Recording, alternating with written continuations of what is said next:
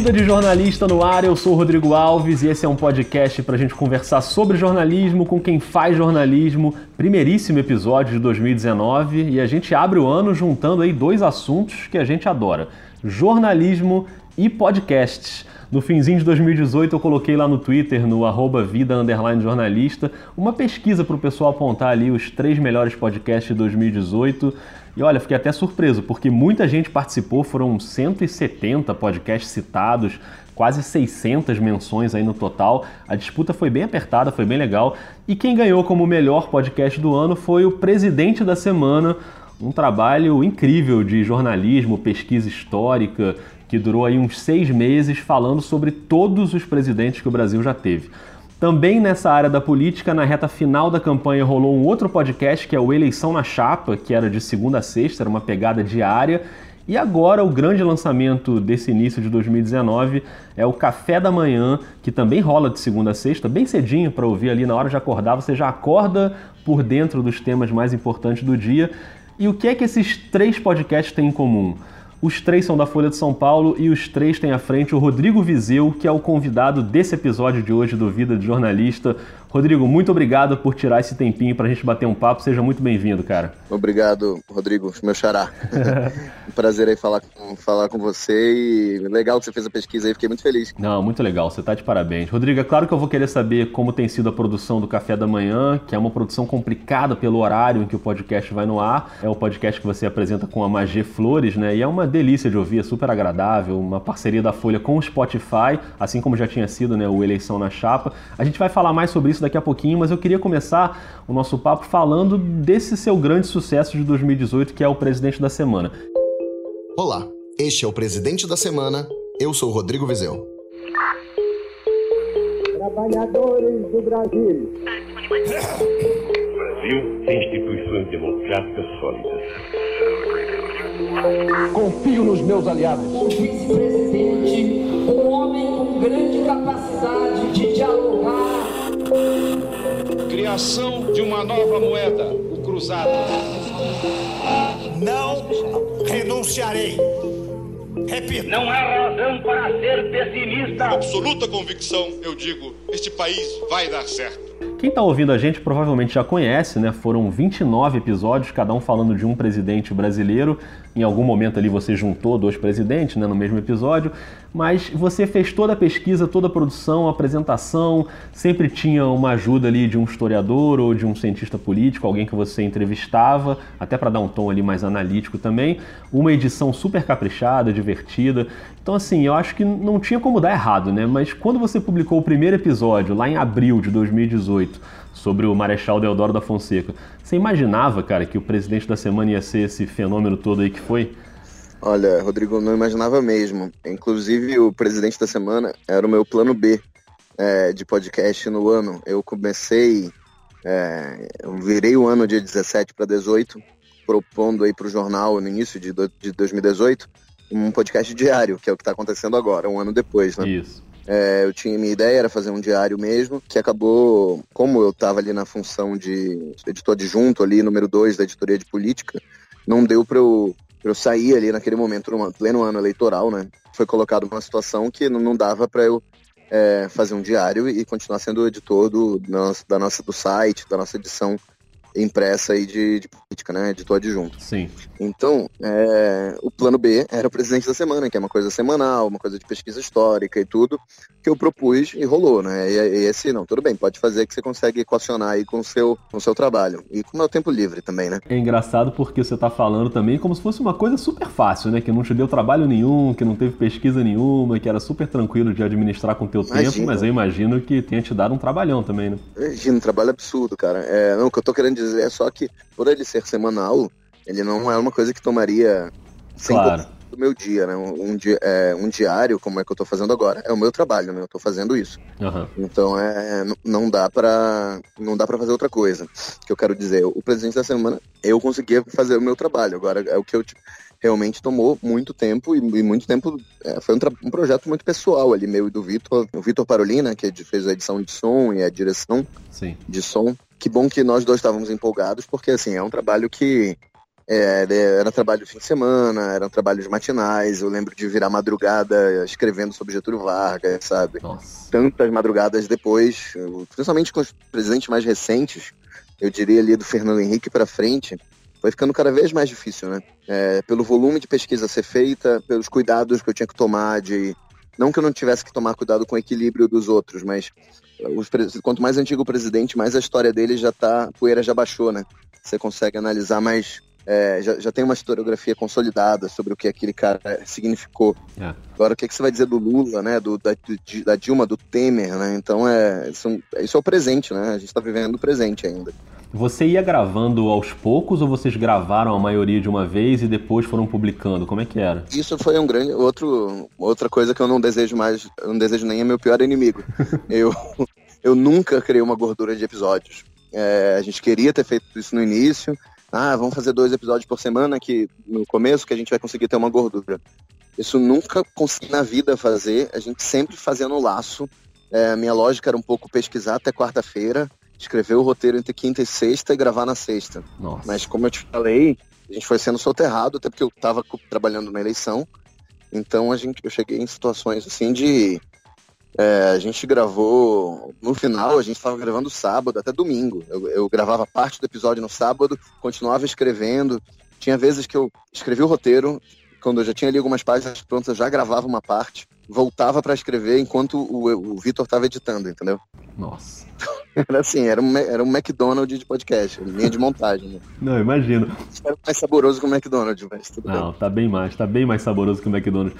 E a escolha dos entrevistados, como é que foi, cara? Porque imagino que seja um quebra-cabeça ali, né? Saber quem é melhor para conversar comigo sobre esse presidente é uma, uma, um leque bem variado, né? De especialistas, assim. Como é que você foi escolhendo cada um? Antes, isso foi algo que eu, que eu fiz com mais planejamento. Eu, quando eu, primeiro que eu tinha um calendário fechado ali, né? De como tinha que ser um por semana e o último, o eleito, tinha que ser logo depois da vitória, então eu, já tinha mais ou menos o dia que é cada episódio. Mais ou menos não, foi o dia que a gente seguiu. Uhum. E aí, aí eu, já com esse cronograma que eu já montei lá em fevereiro de 2018, o primeiro episódio foi lá só em abril, eu já montei ali uma ideia, pesquisei um pouco quem eram os especialistas em cada período. É, inclusive especialistas em presidentes. Né? A gente tem ali o Jorge Ferreira, ele escreveu uma biografia sobre o João Goulart. Uhum. E ele, eu, eu, li uma entrevista que ele deu grande sobre o Jânio, então ele conhece bem o Jânio. Então foi um pouco uma pesquisa de saber que especialista que manja de um assunto. O, o Zé Luz Carvalho escreveu sobre a proclamação da República. Então eu sabia que para ele seria confortável falar do Teodoro e do Floriano. E por aí vai. E você, no último episódio, ali já se despedindo, você faz vários agradecimentos uhum. e você cita o Hélio Gaspari, né, que é um dos maiores jornalistas do país. E você diz ali que vocês tiveram uma conversa. Eu fiquei curioso para saber como é que foi essa conversa, qual foi a participação do Hélio, que tem a série de livros né, muito importantes sobre o período da ditadura. Como é que foi essa conversa com ele? É, então, o Hélio, eu até eu cheguei a procurá-lo para ver se ele toparia participar de um, de um de algum dos episódios e ele brin falou brincando para mim que ele tem o péssimo hábito de não dar entrevistas. ele jornalista que não gosta de dar entrevistas. E talvez porque conheça bem a nossa raça, né? Sei lá. mas aí, então, mas brincadeiras à parte, a gente teve uma conversa de acho que umas duas horas, duas horas e meia, onde, e sabendo que ele conhece muito bem a ditadura, eu pedi para ele me dizer o que eu não podia esquecer. Uhum. Então acho que essa, essa, foi a função da conversa. Ele falou, olha, não, isso... Ele deu ali um perfil de cada um dos presidentes militares. Ele conhece muito o Geisel, né? Acima de tudo, eu diria, que foi fonte dele, ele fez muitas entrevistas, ele tem um, um arquivo grande do Geisel, e se eu não me engano, de um, de um secretário pessoal do Geisel, o Heitor Ferreira. Posso estar me confundindo, mas acho que é isso. Então ele me ajudou muito a, a delinear ali perfis dos presidentes e cara, episódios, características que não podiam estar fora. Então eu criei um, um, um arquivo anexo na minha pesquisa que era dicas é, Geisel, é, que eram as dicas do, do Hélio Gaspari pra, de coisas que eu ia lembrando, assim. Ah, que legal. Foi mais ou menos isso. E entre esses episódios todos, tem algum aí que tem um, um lugar especial aí no seu coração? Não o presidente no seu coração, mas o episódio, ou pela dificuldade de fazer, ou pela repercussão? É, acho que dependendo do critério, dá pra, escolher, dá pra eleger um, assim, mas é, eu gosto muito do episódio, assim, é o primeiro que me vem à cabeça quando você tá me perguntando, é o episódio do Jânio e do Jango. Uhum. É, eu acho que, que a gente conseguiu. de- de- eu confesso que durante a produção eu até pensei se, não, se tinha sido uma boa ideia juntar o Jânio ao Jango, porque a meu- minha lógica era que eles têm o mesmo mandato, não o mesmo Uhum. mandato, o mesmo período, né? Porque um completa o governo do outro. Mas o Jânio é tão fascinante que talvez, mere- mesmo com sete meses de governo, talvez merecesse um, um episódio, né? É, mas assim, eu acho que a gente foi muito feliz, modéstia à parte, é, no, no relato dos antecedentes e da escalada do golpe militar de 64. E eu acho que isso presta um serviço importante aí para a divulgação da história do país e tudo. Realmente, você tem razão. Essa sequência ali dos episódios desse período é muito legal. E, e dos mais recentes, o mais recente de todos, o último, que foi sobre o Bolsonaro, Jair Bolsonaro foi eleito presidente da República. Pela primeira vez desde a eleição de Fernando Collor, em 1989, o Brasil escolheu o chefe do Poder Executivo, fora das opções oferecidas por PSDB e PT. vocês gravaram logo depois da eleição, né? Como é que foi essa produção ali? Ficou muito corrido? O que, que você já tinha preparado, que você conseguiu adiantar? Como é que foi para botar esse episódio no ar? É, inclusive sobre isso é engraçado que muita gente me cobrava é, em, pelas redes sociais, mandando um e-mail, dizendo: ah, você não pode divulgar o episódio do Haddad. Então tinha uma curiosidade grande de saber se eu tinha feito os dois, né? Aham. já que a gente ia divulgar em seguida, não tinha muito tempo. E aí, eh, esclarecendo isso, eu fiz uma preparação para fazer dois, mas sempre me planejei, sabendo o tempo que demorava a fazer, né, o colosso que é fechar o episódio em uma semana, eu fiquei atento às pesquisas, basicamente, né? Sim. É, eu vendo que minha preocupação era, se tivesse muito acirrado, eu ia tocar a produção total dos dois, fazer entrevistas para os dois e, e roteirizar, enfim, fazer tudo. Como as pesquisas naquela semana final ali ficaram mais ou menos, não, não ficou muito ameaçada a posição do, do Bolsonaro para vencer, então eu cheguei, eu, eu- no, no Haddad eu fui até pesquisa, eu fui até uma, uma, uma parte de pesquisa, eu cheguei a pesquisar muita coisa, pesquisei muito áudio, deixei ali um esqueleto de roteiro do Haddad mas não fui além disso. E, o que eu, e, e no caso do Bolsonaro, eu já dei o start, eu, eu continuei mais além disso, né? Eu fiz essa pesquisa toda e já fiz a entrevista com o Boris Fausto, entendeu? Aham. E assim, se o Haddad tivesse surpreendido e vencido, co- aí, aí eu corria atrás e virava o episódio dele, eu acho que ia, ia, ia ficar tudo certo também, mas aí ia atrasar um pouquinho. Claro. É, o cenário te ajudou a, a te planejar melhor ali, né? O cenário me deu uma situação confortável o suficiente para investir em um só episódio. E assim conseguir fazer ele da melhor forma possível também, né? Isso, perfeito. E aí o Bolsonaro é eleito e o Bolsonaro notoriamente ele detesta a Folha de São Paulo, né? Inclusive o episódio dele lembra várias declarações dele ali que deixa isso bem claro. Sem fake news! Sem Folha de São Paulo! A Folha de São Paulo é o maior fake news do Brasil! Vocês não terão mais verba publicitária do governo! Como é que você acha que vai ser essa relação do jornal com o governo? Não, não do jornal institucionalmente, mas dos jornalistas da Folha, quem está ali no front, em Brasília, no Planalto, fazendo as coletivas, o evento oficial, o pedido de credenciamento. Como é que você acha que vai ser essa relação? Já dá para ter uma ideia? Então, Rodrigo, eu acho assim, é uma, é uma, uma, uma frase que eu gosto de usar sobre isso, que, se eu não me engano, já saiu num, num dos nossos editoriais, e as nossas, nossos chefes aqui do jornal sempre ressaltam que eu acho muito bom, é um mantra bom. O Bolsonaro ou qualquer governante podem não gostar da Folha, é, podem fazer oposição à Folha, digamos, né? É, se opor à Folha, mas a Folha não se opõe a eles. A gente não é oposição, né? A gente não está aqui para para ser um ator político que disputa poder, a gente não é partido político nem nada. Uhum. A gente está aqui para relatar fatos e analisá-los e eventualmente apontar os problemas e tudo, ou até as coisas certas. Então, é- eu acho que é uma relação que é de mão única. Se algum político, quem quer que seja, é, detesta a Folha, é direito dele. E eu acho que vale sempre a gente lembrar de todos os problemas que a gente teve com os outros presidentes. Sim. O Collor chegou a, o governo Collor chegou a invadir a Folha. É, o Fernando Henrique fez muitas críticas à Folha também, inclusive os diários dele, ele faz muitas críticas ao jornal. O Lula tinha uma relação muito complicada com o jornal também, criticava muito a imprensa também, né? Se você for É. ver, tem, tem um bom parentesco entre Lula e Bolsonaro em, em- em reclamações, críticas, uma, uma- uma animosidade. Aí eu acho que o tempo vai nos dizer quem é, quem é mais crítico, quem tem uma relação mais difícil que o outro, mas a gente vê um, tem um parentesco ali, né? É. Então é, a Dilma também, o Temer já fez muitas críticas ao jornal, então é, eu acho que, que é do jogo, assim, os governantes nunca estão felizes com a imprensa, né? Acho que o governante sempre quer ter uma imprensa amiga, né? E isso não vai existir. É, se eles não estão felizes com a imprensa, acho que é um sinal de que a imprensa está num caminho certo, né? Porque está de, de, alguma forma questionando ali, incomodando e relatando coisas que nem sempre são agradáveis para eles, né? Mas, o, mas aí na reta final do presidente da semana tinha também o eleição na chapa, né? Ali setembro, outubro, que era uma pegada diária também. Como é que foi esse período ali para você?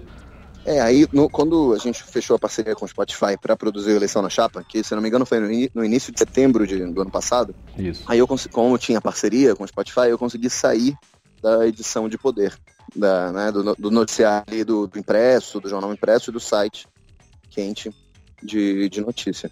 Aí eu consegui ficar, por conta disso, ah, produzindo os dois podcasts, o Eleição na Chapa e o, o Presidente da Semana. E aí, pouco depois da eleição, você já está envolvido nesse outro projeto grande, que também é diário, de segunda a sexta, que é o Café da Manhã. Eu sou o Rodrigo Vizeu. E eu sou a Magê Flores. E estreia hoje o Café da Manhã, o podcast mais importante do seu dia. Uma produção da Folha de São Paulo e do Spotify. A ideia é a seguinte: de segunda a sexta, bem cedinho, você vai ouvir de uma forma simples e direto ao ponto o fundamental sobre os assuntos do momento no Brasil e no mundo. Nosso plano não é ocupar o precioso tempo dos seus fones de ouvido só com um resumo das notícias. Em vez disso, a gente vai escolher um assunto quente para discutir analisar, sempre com a participação dos jornalistas da Folha, de especialistas ou mesmo com entrevistas com os personagens da notícia. É um podcast da Folha, mas exclusivo no Spotify, né? É até uma estratégia do Spotify no Brasil, na América Latina, de buscar os podcasts exclusivos. Ele foi um caminho natural depois do Eleição na Chapa, porque já rolava essa parceria. Como é que nasceu a ideia do café da manhã que você falou que já pensava em fazer alguma coisa nesse sentido lá atrás, né? É, eu acho que aí juntou a fome com a, com a vontade de comer, né? É, a gente já tinha uma ideia de fazer um podcast diário, a gente já estava nos nossos planos fazer isso entre o final de 2018 e início de 2019. E o Spotify ficou muito satisfeito com a, do, do resultado de audiência que o podcast teve. Então eles procuraram a gente querendo fazer junto esse, esse diário novo, né? Tanto que ele é um podcast da Folha e do Spotify, né? Isso. Não é apenas da Folha. Então é. E agora tá, tá rolando, né? E o podcast vai ao ar de manhã bem cedinho, né? Ali às seis da manhã ele já tá no ar. E como é que vocês fazem? Vocês gravam na noite anterior? Como é que funciona a produção? Porque tem uma questão também de conversar com repórteres da Folha que estão envolvidos ali na cobertura. Como é que você vai manejando aí esse calendário? Cara, é, como, como a gente está fazendo tudo muito no começo, eu acho que a gente está descobrindo um pouco aqui a melhor forma de organizar o trabalho, né? É, e, mas assim, idealmente a gente, eu chego um pouco mais cedo, final da manhã, para já definir ali a, o assunto que a gente vai investir, tentar marcar as entrevistas e tudo. É, a, a Magê, que está apresentando comigo, chega um pouco mais tarde, mas no início da tarde, e aí a gente produz entrevista, grava, enfim, faz toda a produção lá esperada, e roteiriza e é, entrega para o editor, sei lá, no início da noite. Isso, obviamente, é o plano ideal, né?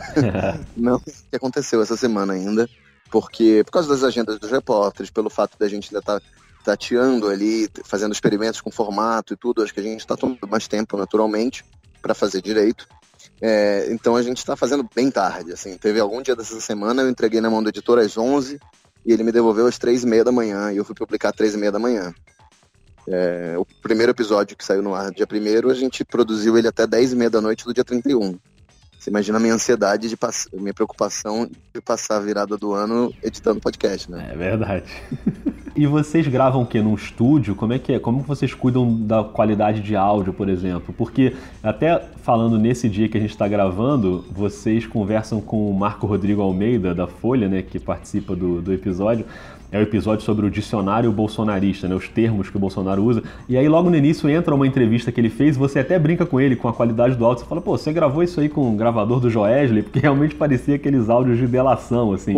e como é que você cuida dessa questão do áudio?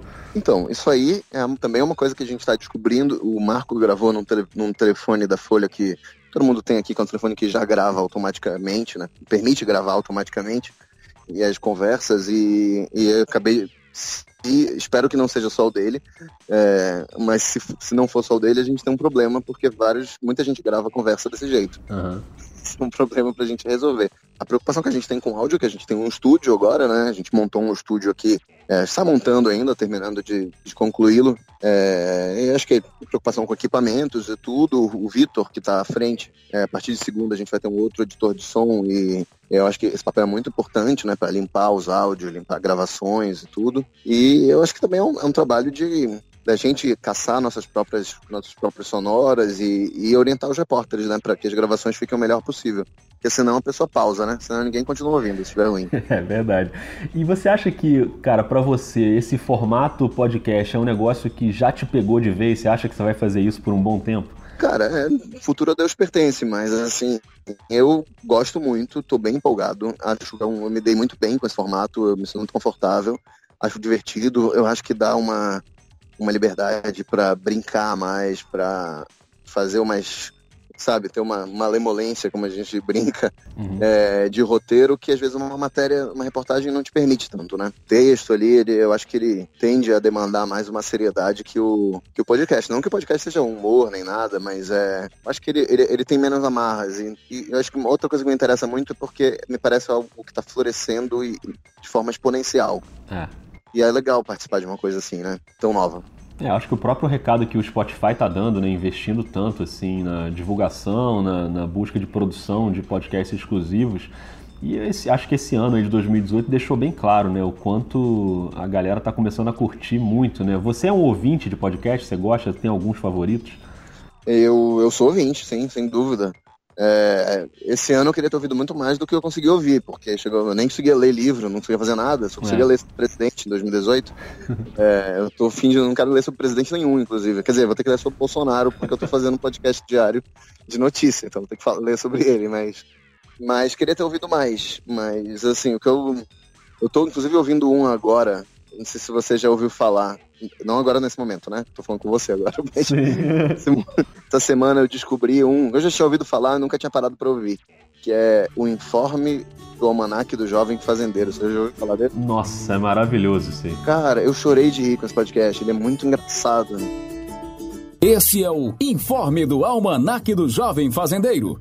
Estreitando a distância entre o homem do campo e o medonho mundo que o cerca e hoje um segmento especial para as ouvintes unidas pelo matrimônio sagrado ou pela vara única do cartório da sua cidadezinha. Daqui a pouco vamos revelar os 15 sinais que apontarão se você tem mesmo um marido ideal. Mas antes precisamos nos apresentar para todos vocês. Com uma nova seleção de dicas práticas e conselhos úteis, esse é Informe do Almanac do Jovem Fazendeiro para domingo 5 de agosto de 2018. Faltam 148 dias para o ano terminar. Você já começou sua dieta? E ele é surreal, né? É difícil de entender é. de início, você não sabe exatamente qual é o tema ali, o que, é que tá acontecendo, mas é muito bom. Cara, eu tô evangelizando a galera aqui na, na redação. Já uma, o Vitor, que edita, me mandou uma mensagem ontem de madrugada. Cara, o que, que é isso? Eu tô chorando de rir.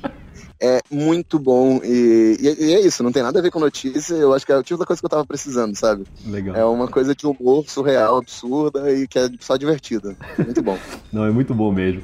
Agora, Rodrigo, pra gente já ir encerrando aqui o nosso papo, como tem muito estudante que ouve o Vida de Jornalista, eu queria que a gente terminasse com você falando o que, que você acha desse formato de podcast para quem está chegando no mercado e pensa em produzir um material próprio. Porque, por um lado, ele é mais fácil de fazer, né? Fácil em termos de equipamento, se não for uma coisa muito sofisticada, você consegue gravar ali até com o seu celular, tem servidor gratuito, você consegue botar no ar. Uhum. E por outro lado, essa facilidade já gerou aí uma quantidade absurda de podcast, né? Não é fácil você arrumar aquele lugarzinho no sol ali, porque tem muita gente produzindo. Mas no geral, você acha que é uma boa porta de entrada para quem está saindo de faculdade, chegando no mercado? Cara, eu acho que é. Assim, pensando de forma muito pragmática, quem se forma precisa de emprego, né? É. Precisa.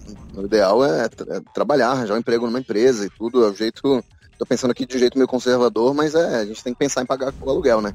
Isso. É, e aí acho que realmente quem vai contra, quem tá contratando, né? As empresas de comunicação são empresas que trabalham mais com texto e principalmente com texto, né? Então, assim, você tem que estar preparado para isso, né? Você vai trabalhar num jornal, num, portal de notícias e tudo, numa televisão. Agora, eu acho que o podcast é um diferencial, sabe, cara? Porque não é muita gente que, que sabe, que, que ouve, que eu acho isso um grande diferencial. Acho que faz muita diferença você ouvir muito para pensar nos formatos, pensar nas narrativas e tudo.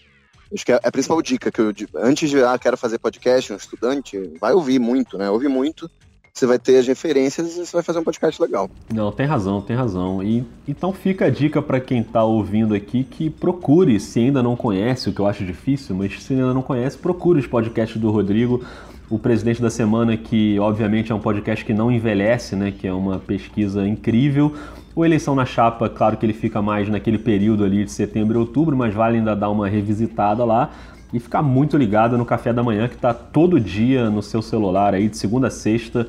De manhã cedinho você já acorda totalmente por dentro do que está rolando e do que vai rolar no dia. Rodrigo, queria te agradecer demais, cara. Te desejar um ótimo ano, toda sorte aí no café da manhã. Sei que você vai trabalhar muito. Eu só de ouvir eu já imagino a canseira que deve ser para vocês. Então manda um beijo para Magê. Muito obrigado, viu? Obrigado, cara. É, vai ser um ano muito animado, muito interessante pra gente, em termos de jornalismo, para todo mundo. Valeu, valeu. Assim a gente encerra esse episódio do Vida de Jornalista. Você que tá ouvindo a gente, ouça mais podcasts, tem muita coisa boa por aí. Pode deixar sua avaliação lá no iTunes ou no aplicativo que você usa, manda seus comentários, entre em contato lá pelo Twitter, o arroba vida jornalista, e a gente se vê ou se ouve na semana que vem. Um beijo, um abraço e até mais.